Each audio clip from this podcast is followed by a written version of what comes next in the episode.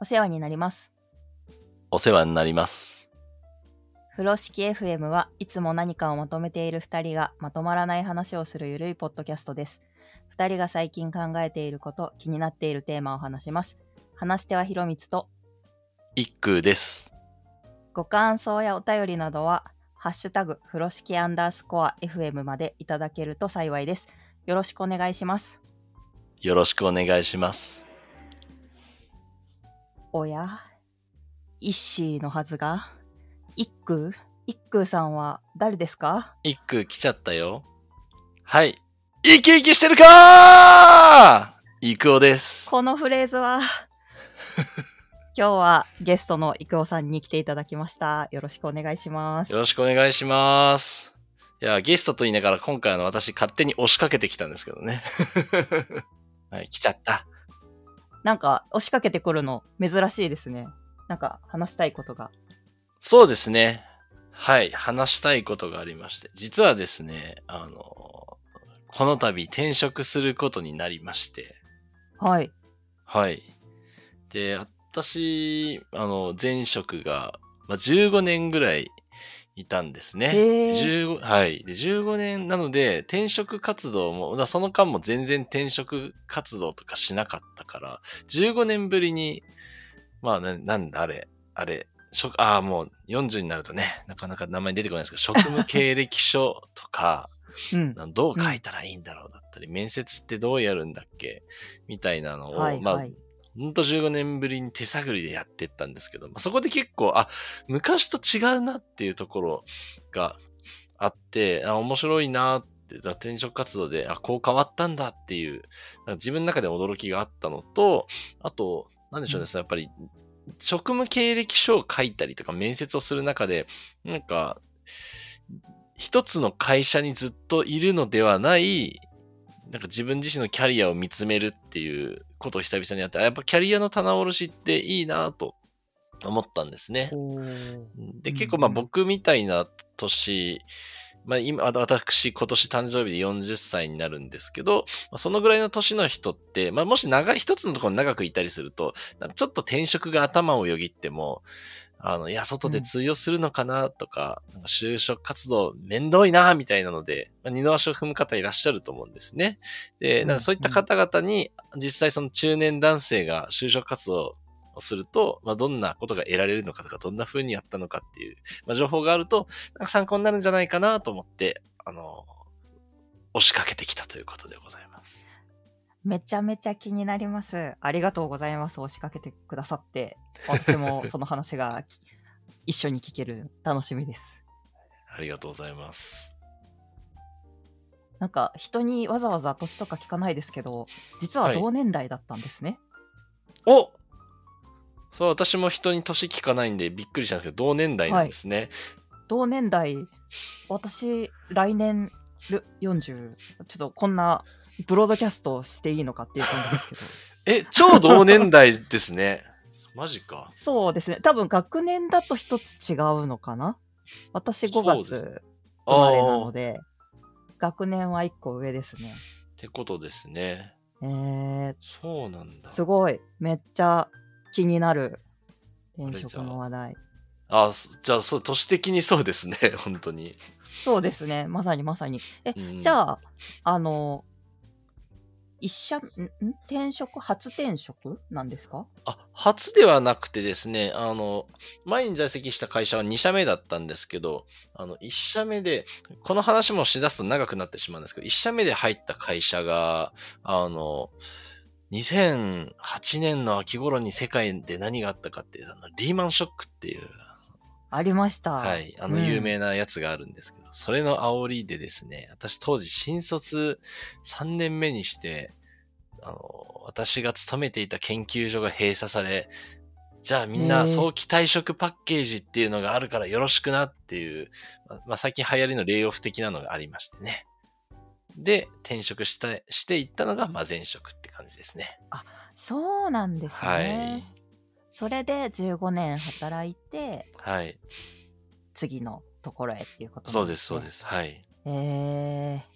私も前職は13年かな？働いたので、うんうんうんうんうんなんか長く働いてその後別の会社に行くっていうのはすごく興味があります。うんうんうん。あ、じゃあなんか結構、ひろみつさんももしかしたら同じようなお気持ちとか経験されてたかもしれないですね。うんうんうんからすごいどんな話になるのかワクワクしうんうん。ます。うんうん。うんうん。じゃあ何から聞きましょうか。なんかいろいろ変わってたっていう話でしたけど。そうですね。まず、まあ15年前どうやって職務経歴書書いたかなとかあんまちゃんと覚えてないんですけど、うん、まあおそらくワードか最悪手書きだったんじゃないかなというような記憶が。あ 手段から？はい、手段から。あそうなんです。手段から、うん手段からまず違ってたし、で、当時は、はいやっ。ぱその新卒で2年ぐらいしかないから、もうペラッペラなんですよね。職務経歴でも、いや、経歴も何もみたいな感じだったんですけど、あ15年もいたので、まず、ちょっと職務経歴まとめようと言った時に、いや、まとまらんぞ、これっていう、バーっと、あの、すごい超大作はいはいが出来上がってしまってですね。うんで、まあなんで、あ、いや、15年も働くと、やっぱ、あ、結構自分やってたんだなっていう実感が得られたっていうのと、で、ツールとしては、あの、Google ドック使ったんですけど、まあやっぱり便便利ですね。べ便利だし、あ昔その学生だった時とか、その1回目の転職の時って、やっぱそのフォーマットどうしようとかをすごく、体裁とかを気にしてた記憶あるんですけど、あはい。ーうんもうね、40、40にして惑わずなので、もう、その Google ドックでダーッと書いたやつをそのまま PDF にして、ポンと送るっていう、一瞬これでいいのかっていう思いはよぎったんですけど、そういうなんか思い切りの良さっていうのが年輪とともに確すごい定できたんだなと。はい。日々の業務でうんツールを活用しているのが。はい。でもなんか、それで、まあ、なんでしょうね。お前の職務経歴書あかんぞうんとはどの会社さんからも言われなかったので、あんま社会の側もそういうのを受容するようになってるんだなっていうのも感じましたね。あ、Google ドックで書いてもってことですか？はい。そうですね。いきなりしょうもないとこから始まってしまった。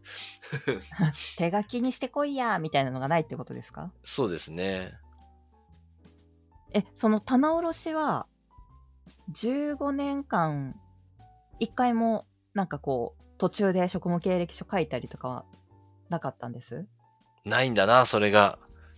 おおじゃあ今回全部おう15年間を棚卸ししたんですねいや、そうなんですよ。すごい、うんでもなんか、その時に、ここ数年、やっぱりそのアジャイルコミュニティで登壇したりですとか、まあノート書いたりとかしていたのがあって、ななんで、ここ数年はかなりくっきりと書けたなって。もうで、発表する体裁でしっかりまとめたものがあったから、まあ書きやすかったし、まあ極端な話、あの、URL を貼って、こういう発表しましたって結構読んでもらいましたみたいなのを書けば、本当に何でしょうね。あの、客観的にどれくらい見られたかっていう数字があるものなので、あの非常に強いエビデンスとして自分の実績残せたっていうのは近年のところですね。えー、近年以外のところはどうだったんですか？そうなんです。その入りたての頃とか、うん、で、そこ、そこは、なんで前の会社のですね、プレスリリースがウはい。ェブで公開されていて、それを漁りながら、あの、あ、これやってたなとかっていうのを思い出して書いたりっていうのをやってました。あ私も13年間をこう棚卸しするのめちゃめちゃ大変だったんで、うーん。15年間途中であのまとめたりせずにその15年間をあさってどうやってやったんだろうなっていうのはすごい興味があります。うん。いや、大変ですよね。うん。なんで、なんかま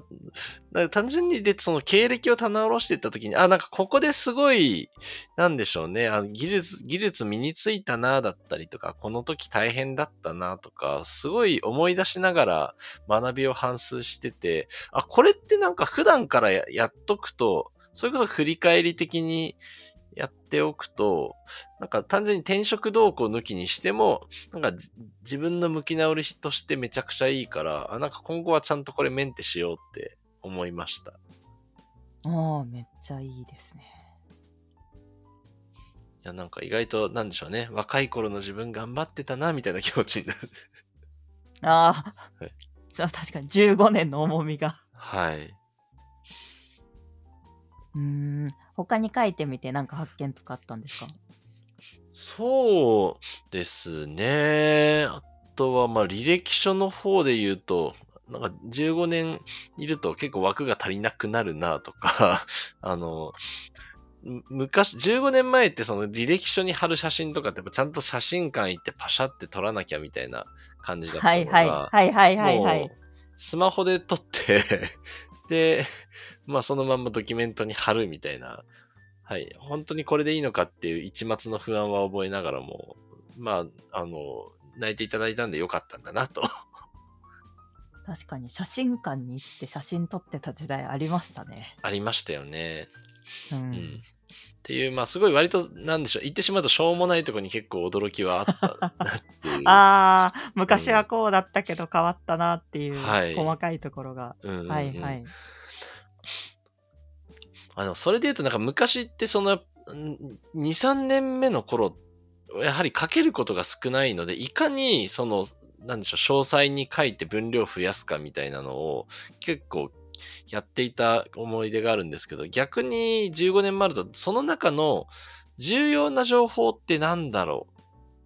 だ自分はその15年ずっと仕事楽しかったし、あの、まあ、前職別に今でも好きなので、なんかね、全部言いたくなっちゃうんですよね。い、や、僕こんなの頑張ったんですよって言いたくなるんだけど、その、あんまり長い、長い文章を読むのも辛いじゃないですか、読む側も。なんで、その就職活動でその採採用する立場の方が、どんな情報を知りたいのかなって、どういう情報をもとに合う合わないとか、この人採用したい、この人ちょっとうちに合わないかもなって判断するのかなっていうのを考えながら絞り込むっていうところで、そのやっぱ経歴の分厚さによって、あの、詳細に書きたくなるか、フィルタリングしなきゃいけなくなるかって違うんだなっていうのは結構発見でしたね。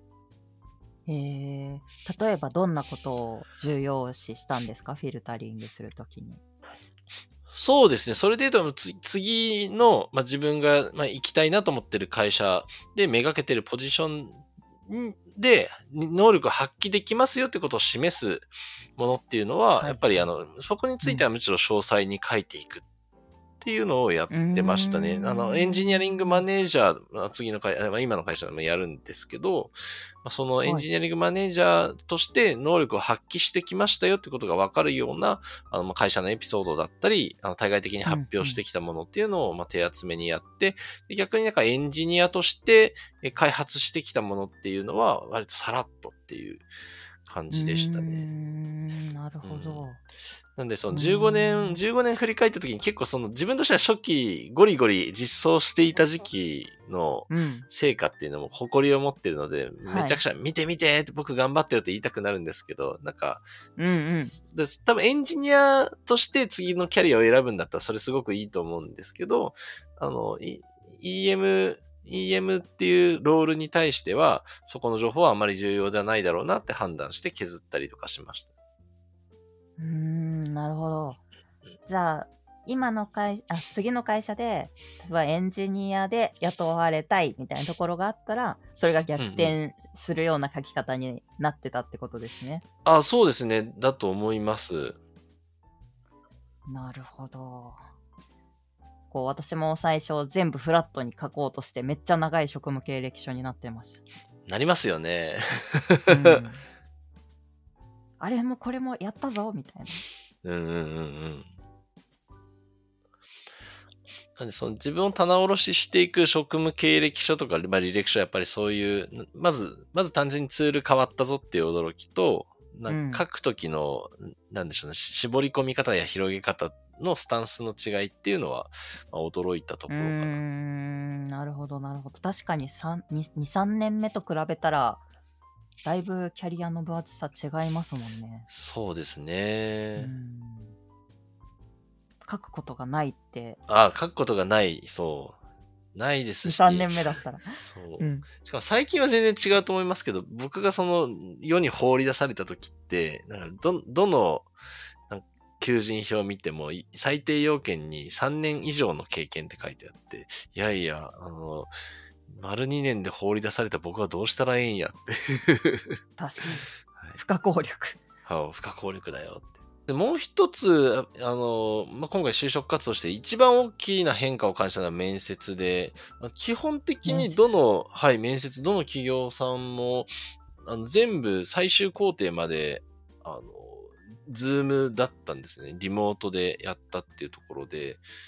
そこが、まあ、昔だと当然、その企業さんに赴いて、ちゃんとスーツ着て、うんやるみたいな感じだったのが、 Zoom だし、で、結構あの、スタートアップうんとかだと、もうほんと服装もカジュアルで、で、最終的に、あの、私が行くとこに決めたところは、私最終面接、あの、メタリカの T シャツで行ったんですよね。ええは すごい。そこはでもなんか自分の中で、なんか今思うとな何やってんの前感はあるんですけど、なんか自分の中で、はい。このメタリカの T シャツ着てって、あの眉を潜められるとしたら多分私は合わないので、あの、それでどういう反応するかっていうのをちょっと見たいっていう、多分なんかちょっとハイになってたんでしょうね。え、それどうだったんですか？実際に着ていって。着ていったら、まあその初対面の面接官の方に、あ、メタリカですねって言われて、あ、この会社好きかもって なりました。趣味が、趣味が合う人だったんですね。まあ趣味が合うのか、もう、なんでしょうね、多様性を、あの、重んじてくださっているのかわからないですけど。あ、なるほど、なるほはい。ど。面白いな。あそれも Zoom ではい。やったんですよね。ズ Zoom でメタリカの T シャツが見えてて、メタリカですねって言,、言われたってことそうですね。まあ、ちゃんとだから見えるような位置にこう座って、はいはいはいはい。は T い。シャツも主張して、はい。何社か受けられたってたんですか？4社ですね。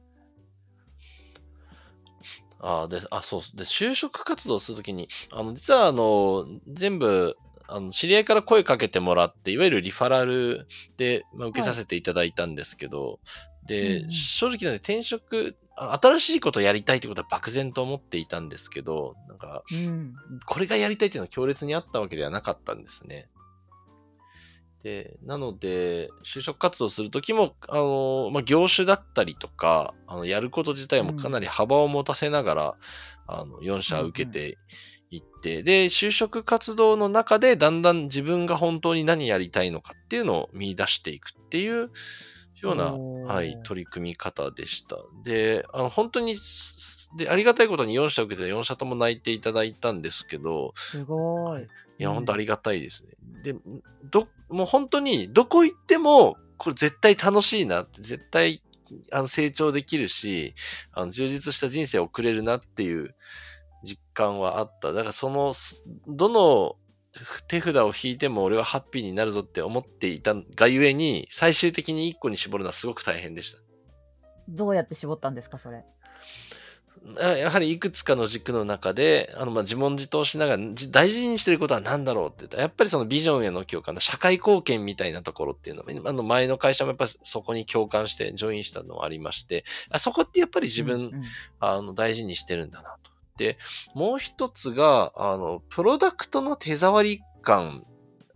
っていうところで、その自分たちで直接的に開発をしているか、その就職活動していく中では、まあそうじゃない企業さんも、あの、まあいくつか受けていたんですね。で、なんか自分はずっと自社開発の会社にいたから、もう新しいこととしてはそういう、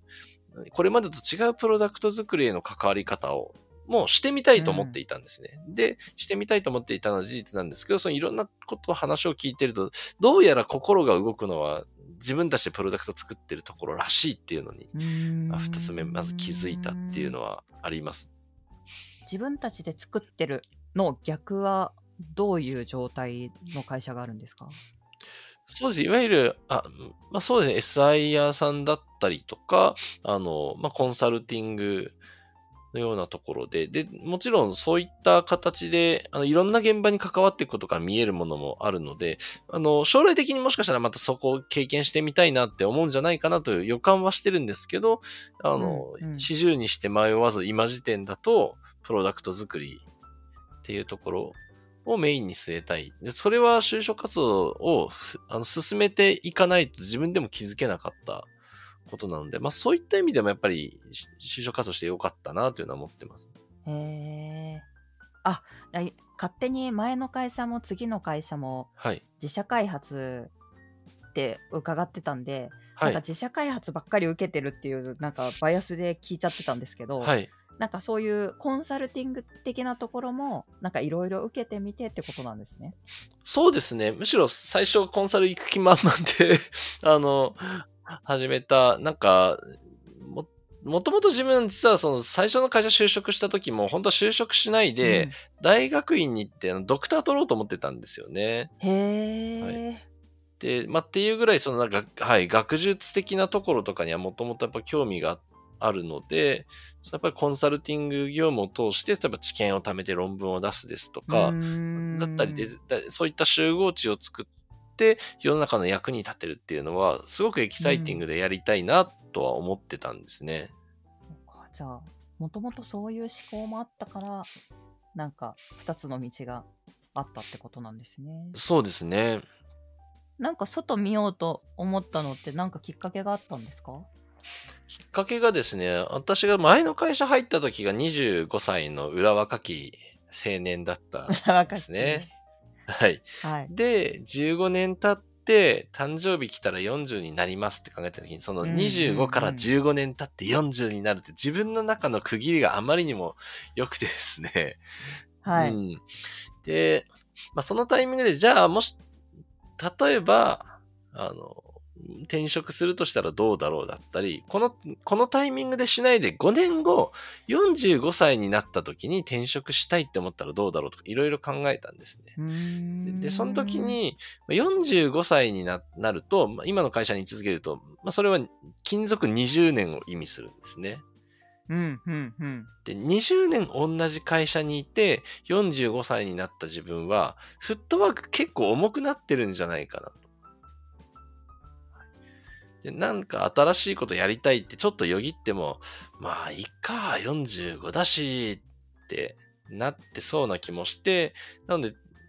今、今このタイミングにちょっと勇気を持って、新しいチャレンジしてみるっていうのが、人生において大事なんじゃないかなって思った。年齢ドリブンで考えたっていうのがすごい大きなところですね。もうめちゃめちゃぐさぐさきました、今の話。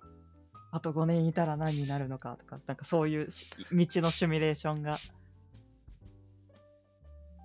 あの、本当前の会社すごく、まあ、好きだし、あの、居心地も良かったし、あの、変なし、うん社歴が長くていろんなナレッジもあって、皆さんに信頼いただいてたんで、多分5年う後、ん急に居心地悪くなるとかは、僕がなんかやらかさなければ多分ないなっていう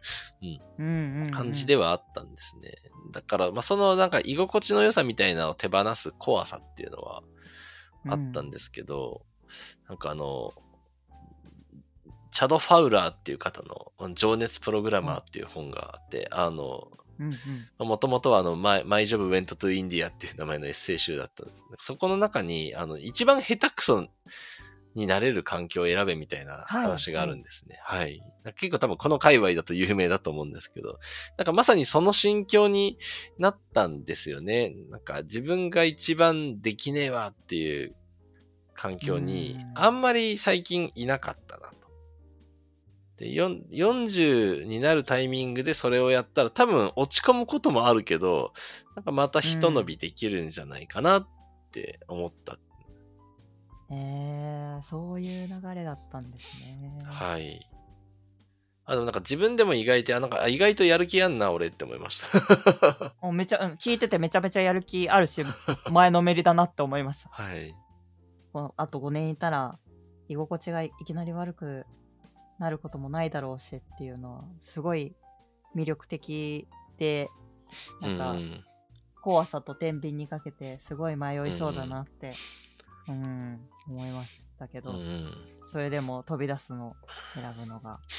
うん。すごいですね。うん。なんかでもそれこそ前の1回目の転職の時のことを思い出したんですよね。あの、そその時って、まあ、先ほどお伝えしたように、まあ、自分の意思ではなく転職を余儀なくされたっていうのが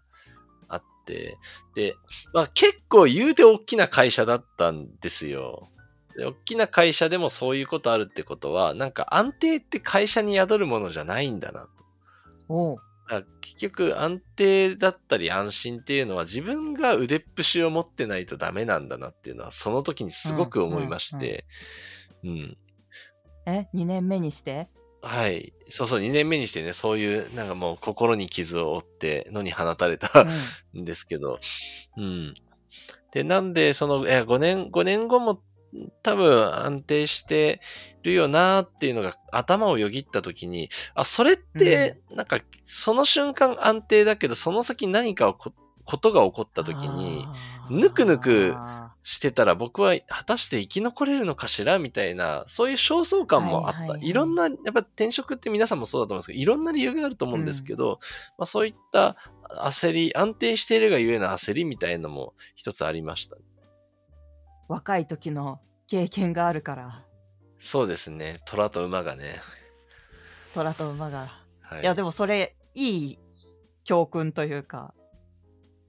あ、それこそ、その、まあ、僕ぐらいの世代で、かつあの、家庭があったりすると、やっぱみみんなに聞かれたのが、いや、小田中さん、あの、チャレンジするのはすごくいいと思うけど、あの、ご家族大丈夫なんですかって心配いただいたんですね。うんうん。で、僕、全然家族が心配するっていうのがそもそも考えてなかったから、あ、そっかって、あ慌てて妻に相談したんですね。で、そしたら、あの、妻が、いや、だって、ああなた、あの、前の会社大きかったけど、あの、リストラに合ってたし、別に大きい会社だからって安定しないから、いいんじゃない？好きなことやればって言ってくれて、はい。すごい、めちゃめちゃ理解がある。理解、理解があるな。へー理解、理解がある。その、これまでの経緯を含めて、そうですね。はい。すごいですね。ああ、じゃあそれで全然反対とかもなく。はい。もうそうですよね。そのご家庭によっては、そのローンどうすんのみたいなことを言われたりとか。なんかやっぱり大きいところとか安定してる会社にいたら、あースタートアップに行くなんてなとか、ベンチャーはちょっとなみたいなのを言われるっていうのは、なんかちょこちょこ聞いたりとかはするので、うんうんうん。やっぱそういうので、こう、軽やかに動けなくなっちゃうみたいなのは、人によって。は聞きますね。うん。うんうんなんかニュースとか聞いてても、うんなんか、何歳以上は早期退職してくださいみたいなことを言ってる会社とかもあるし、そうですね退。職金、退職金もう出ないかもよみたいなのもあったりするし。もう全然わかんなくなってきてるなっていうのは、最近すごい思いますね。うんうんうんうん。まあ、あれはでも、経験しなくていいならしなくていいなとは思いますけどね。経験せずに、平和に生きるなら平和な方がい平和に、いですけど、ね。平和に生きれるうなら。ん。うん。うん。まあ、そう、まあ、なんで今日、その押しかけた理由の、その自分と同じ世代の人たちで、なんか、もし足踏みしてる人いたら、ちょっとやってみるといいよって伝えたかったし、なんかそういう気持ちになってくれたらいいなと思って押しかけたんですけど、まあ、なんで、就活はい。の模様がこんな風に変わってますっていう、まあ、ツールの話だったりとか、あと棚卸しこんな風にやってますとか、はい。うん、あと、まあ、もしその安定、安定を手放すことを怖いっていうのが足踏みする理由なら、なんか意外とその安定してると思ってるところ、うん下は、下は砂だぜみたいな、脅すわけじゃないですけど、はいなんで自分がどうありたいかっていうのを見た方がいいぜっていうメッセージをしたかったなっていうところですね。ああ、いいですね。いやー、いい話だった。2年前の私に刺さります。いやーそして、ひろみさん何度も話してた、話したり飲んだりしてるのに、初めてうん世代が一緒だと知るという。いやー、そうなんですよ。音楽とかも、あの、いろいろ話してるから、はい。同じだよだって思うところはいっぱいあると思うんですけど、そうですなんかコミュニね。ティにいるとあんまり、その年代とか気にならないじゃないですか。気に気にならないですね。気にならないし聞かないので、なんか全然意識してなかったけど、うんうん。同年代だったっていう 新たな発見がありました。うんうん。いやー、そうですね。うん。まあでも、その、私も、4 40が来るみたいなところで、やっぱそのキリのいい年齢みたいなのは意識したりとかもしたんですけど、うん、その後、いろんな、私より上の年代の先輩たちも、なんか転職したよみたいな話をしてくれるところがあったりして、うんうんなんか全然その50を区切りにあの転職しましたという先輩方もいたのでなんかもし同年代の人であのいやもうこれ40だからやんなきゃとかいうのはなんかこうめちゃくちゃ焦って動くとか、なんかすごいなんだろう脅しじゃないでけけどなんかそういうのはなんか追い詰められて考えなくてもいいのかなっていうのはあの、うんうんうんその後の先輩たちの話を聞いてすごく思いました。ああ、うんでもそれはそうですね。なんか僕はなんで、その悩んでる人の背中は押したいけど、あの、別にしたくないなとか、今じゃないなって思ってる人は、本当おっしゃる通りで、別にそれを逃したらチャンスがなくなるわけで全然ない。あ、それか、あ、そっか。それで言うと15年前と一番違うのはそ、そこですね。なんか昔ってやっぱ35超えると、結構ガチで転職しづらいなっていう、うん。うんうんような風景が広がってたけど、もう今は全然そんなことないので、そこは本当に、だ本当にキャリアの選択は広がったから、もう、もう好きに生きるといいよっていう時代ですよね。そうですね。いや、ほんとそう思います。なんか、私も転職活動した時に、いやーもうなんか30後半でどこも取ってくれないんじゃないかとか、なんかそういう、んんん。結構心配性なんで、なんかそういう昔の、あの、40まででもう終わりだよみたいなことを言われてたようなこととかもこう頭をかすめたりして、うんあーなんか急がなきゃいけないのかなとか、いろいろ思ったりもしてたんですけど、うんうん。でも全然なんか上の世代の人たちも自由に動いたりとかしてるしむしろその間のキャリアで買われてるところもやっぱある人もいるのでなんでなんかその時その時のその自分のタイミングとかその区切りとかで、なんかいくらでもこの先なんか動ける可能性はあるんだなっていうのが、なんかいろんな人の話を聞いて思ったことですね。うん。うんうんうんうんうんうん。いや、めっちゃいい話だ。いやーうまく包めた気がする。素晴らしい。やったー。他言い残したことはないですか？そうですね。もう言い残したことはないです。もう安心しないてですか？酒飲んで寝れます。あー よかったです。はい。じゃあ、一空に来てもらいました、今日は。はい一空でした。ありがとうございました。ありがとうございました。はーい。バイバーイ。バイバーイ。